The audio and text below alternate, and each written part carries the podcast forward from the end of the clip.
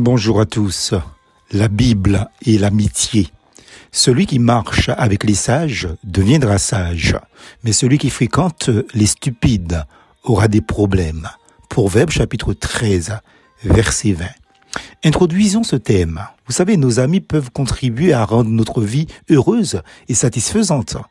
De bonnes amitiés font ressortir ce qu'il y a de meilleur en nous et nous aident à progresser Proverbe 27, verset 17.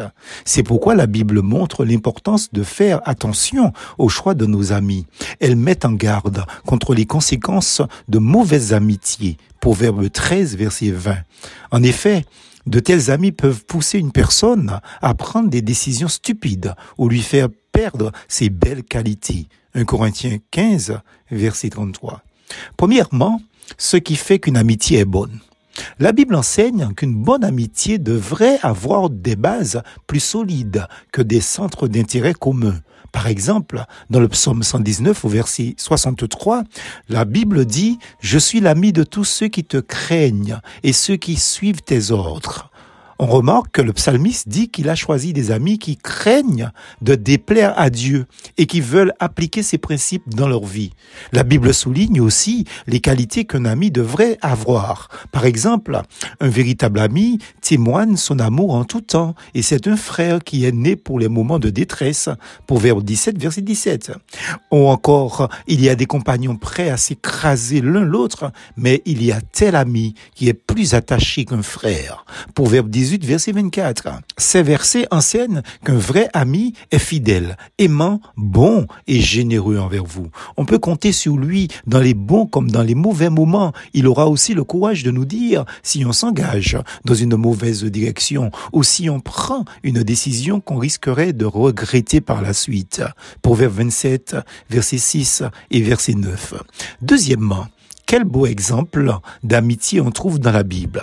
Mais dans la Bible, il y a de beaux exemples d'amitié entre des personnes qui avaient des différences d'âge, d'origine et de culture, ou qui n'étaient pas investies de la même autorité. Voyons-en trois. Premièrement, Ruth et Noémie. Ruth était la belle-fille de Noémie et il y avait probablement une très grande différence d'âge entre elles. De plus, elles n'avaient pas les mêmes origines culturelles. Malgré ces différences, elles ont développé un lien d'amitié très fort. Ruth chapitre 1er verset 16. Deuxième cas, ben c'est David et Jonathan. D'après la Bible, David et Jonathan se sont liés d'une profonde amitié alors que manifestement 30 ans les séparaient. 1 Samuel chapitre 18 verset 1er. Et puis il y a aussi le cas de Jésus-Christ et des apôtres. Jésus avait une certaine autorité sous ses apôtres puisqu'il était leur enseignant et leur maître.